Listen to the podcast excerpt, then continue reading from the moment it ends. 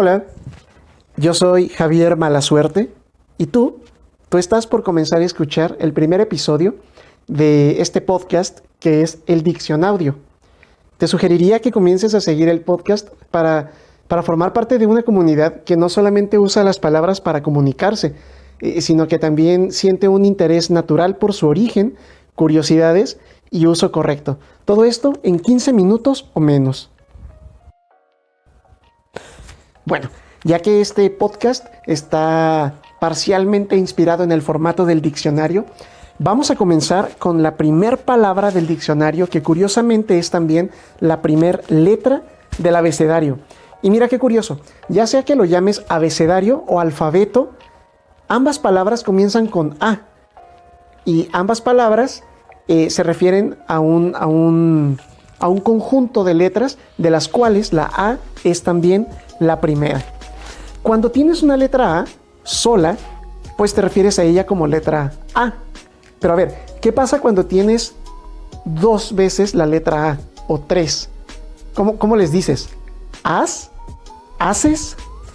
Pues no. La manera correcta de llamarlas es AES. Tienes una, es A. Si tienes más de una, son AES. No has, no haces y mucho menos as con dos S. Para nada. Y mira, esto es muy personal, pero yo pienso que la letra A es una letra universal. Yo no sé si la letra A está contenida en todos los, los abecedarios de, de todos los idiomas, pero, pero sí creo que el sonido de, la letra A es un sonido eh, universal. En la letra A está contenido un sonido que es muy natural y que, que cualquiera puede emitir. Imagínate esto.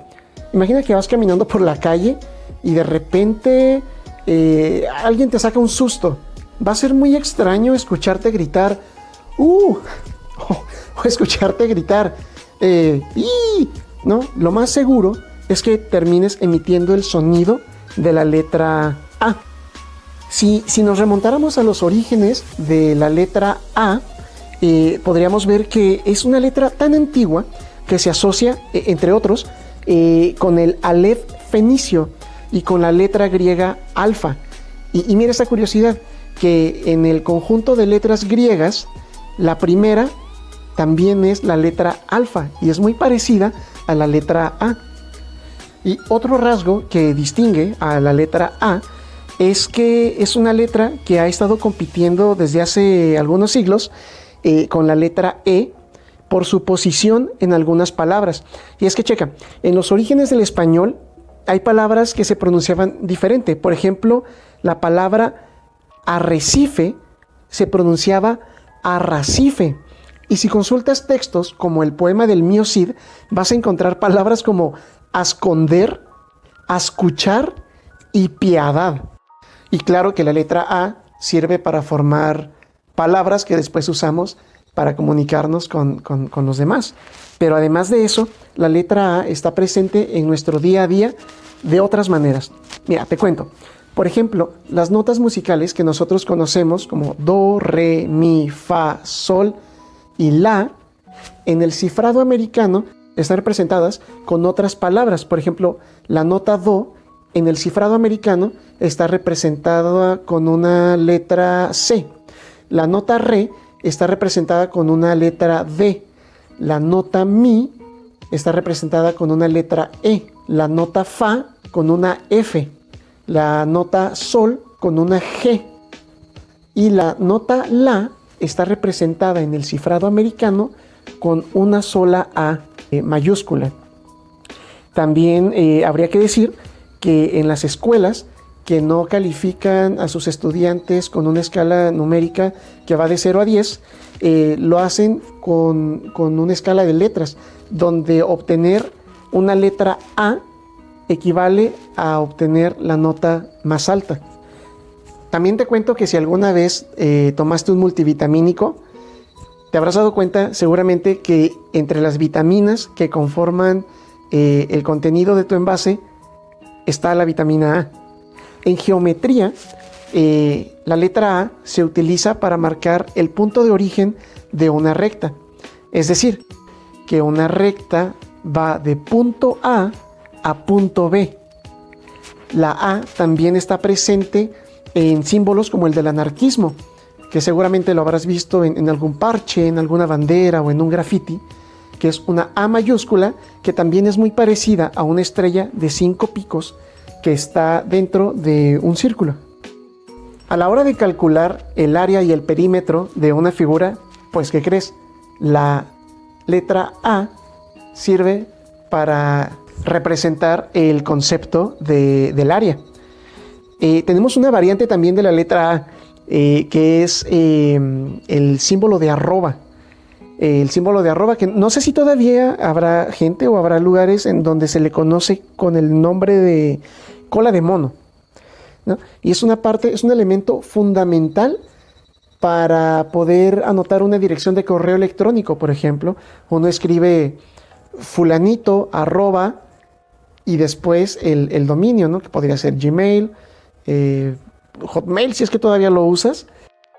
Además, otra de las funciones de la letra A es la de fungir como preposición. Y si tienes que ordenarlas en orden alfabético, pues que te cuento que por ser la letra A, esta es la primera de las preposiciones. Y esta indica movimiento hacia algo, es decir, eh, cuando dices cosas como voy a comer, voy a trabajar, voy a escribir y voy a continuar con este podcast antes de que se me termine el tiempo. En México, por ejemplo, eh, la lucha libre, los eventos de este eh, deporte espectáculo son casi siempre promovidos por una organización que es la AAA y uno pensaría que cada una de estas AES eh, tiene relación con algún concepto deportivo, pero nada que ver. AAA significa asistencia, asesoría y administración. Además de esto, en la cultura popular podemos encontrar la letra A en programas de televisión como el equipo A o la brigada A, y es este, este show de, acción donde se destacaba sobre todo la presencia de, de Mr. T. mira, para seguir con los datos curiosos de la letra A, te voy a decir que en la tabla periódica de los elementos químicos, sí, Simón, esa que tuviste que aprender seguramente cuando estabas en la escuela, bueno, de todos los elementos que están ahí, no hay uno solo que tenga como símbolo una letra A sola. Hay algunos elementos como la plata, eh, el oro y el aluminio que tienen símbolos que contienen una A, pero esta A está seguida de otra, de otra letra auxiliar. Por ejemplo, en el caso de la plata, su símbolo es AG. En el del oro es A, A mayúscula y una U. Y en el del aluminio es una A mayúscula seguido de una L minúscula. Y si te gustan las películas y sobre todo si eres, si eres padre de familia o en algún momento has tenido que llevar a algún niño al cine a ver una película, esto te puede interesar, porque la letra A aparece como una de las letras asignadas para clasificar las películas de acuerdo a la audiencia y sus edades. Entonces uno pensaría, por ejemplo, que la letra A se utiliza de forma universal para designar aquellas películas que, que que van hacia un público infantil o que son para todo público. Pero chécate esto. Mira, eh, una película con clasificación A es casi siempre una película apta para todo público. Pero ¿qué crees? Que en Canadá una película con clasificación A es una película que va dirigida para un público mayor de 18 años. Y en la India una película con clasificación A es una película con restricción para adultos también. En México, una película clasificación A es para mayores de 6 años y una película doble A es una película que va dirigida especialmente para público preescolar. El doble A y el triple A lo tenemos también en, las pilas. Hay pilas tipo AA y hay pilas tipo AAA, que son como las más delgaditas. Eh, AA también, eh, tener dos veces la letra A, eh, sirve para referirse al grupo de ayuda de alcohólicos anónimos. Y, con esto a lo mejor los hombres no estamos muy familiarizados porque las tallas de ropa que solemos consumir están determinadas con otras letras y números. Pero cuando se trata de comprar un sostén o, un brasier o un sujetador, las tallas, eh, sobre todo el, del tamaño de la copa, eh, están determinados por letras y hay copa A. Mira, para seguir con ejemplos de la letra A en la cultura popular, aquí está, mira, te puedo sugerir un libro muy relacionado con la letra A, una canción relacionada con la letra A y el nombre de una banda eh, relacionada con la letra A. El nombre del libro es eh, Las vocales malditas y es un libro escrito por el filósofo mexicano Oscar de la Borbolla. Este libro es muy curioso porque es un libro dividido en cinco partes y cada una de estas partes corresponde a una vocal. Mira, es así. La primera parte, que corresponde a la vocal A, contiene un cuento escrito con palabras y únicamente con palabras que no tienen otra vocal más que la A. Te voy a leer un fragmento para que te des una idea. Carta a Satanás. Abraham amaba a Sara cada mañana clara. Pasaba la manaza, arañaba la lana, arrancaba la bata, la abrazaba, clavaba las garras hasta matarla. Sara, atarantada, callaba harta. Abraham la cansaba. Y si quieres escuchar una canción que, que, hable de la letra A y al mismo tiempo quieras hacer un viaje, un viaje nostálgico a tu infancia, eh, te podría sugerir entonces que escuches la marcha de las vocales de Cricri.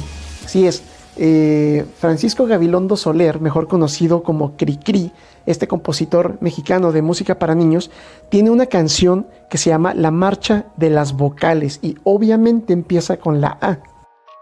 Y si tuviera que sugerirte eh, el nombre de una banda relacionado con la A, esta sería la banda noruega Aja. Su nombre se escribe así, A mayúscula, guion, H, A. Y tal vez por el nombre no los ubiques, pero son los autores de esta canción de los ochentas tan famosa que tiene este intro sampleado hasta la saciedad que va así.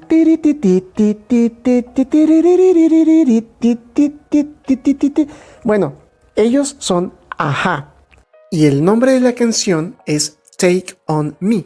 Tienen otra canción muy famosa que se llama The Living Daylights y es una canción compuesta para la película de 1987 con el mismo título. Fue la película número 15 de la saga de James Bond en la que Timothy Dalton hizo su debut como el agente 007 allá por el año 1987. Y hasta aquí llega este primer episodio del podcast El Diccionaudio. No te pierdas el próximo. Mi nombre es Javier Malasuerte. Esto es el Diccionaudio.